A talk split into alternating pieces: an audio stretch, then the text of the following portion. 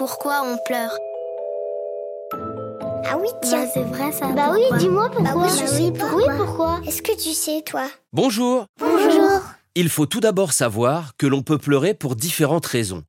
Tu peux pleurer lorsque tu as mal, lorsque tu es triste et même parfois lorsque tu ris. Quand une émotion est trop forte, ton cerveau va donner l'ordre à tes glandes lacrymales de fabriquer des larmes pour te soulager. Et oui, les larmes contiennent des protéines et des hormones qui, en sortant, vont te procurer une sensation d'apaisement ou de bien-être. Ton stress, ta colère ou ta douleur vont, sous l'effet des larmes, diminuer petit à petit. Pleurer permet à ton cerveau de se libérer, de décharger le trop-plein d'émotions, de douleur ou même de rire. Les larmes sont aussi un signe puissant de communication.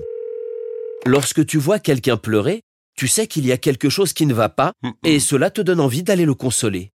Quand tu as une poussière ou un cil dans ton œil, des larmes peuvent se former pour nettoyer ton œil. En coulant, les larmes vont essayer d'emporter ce qui te dérange.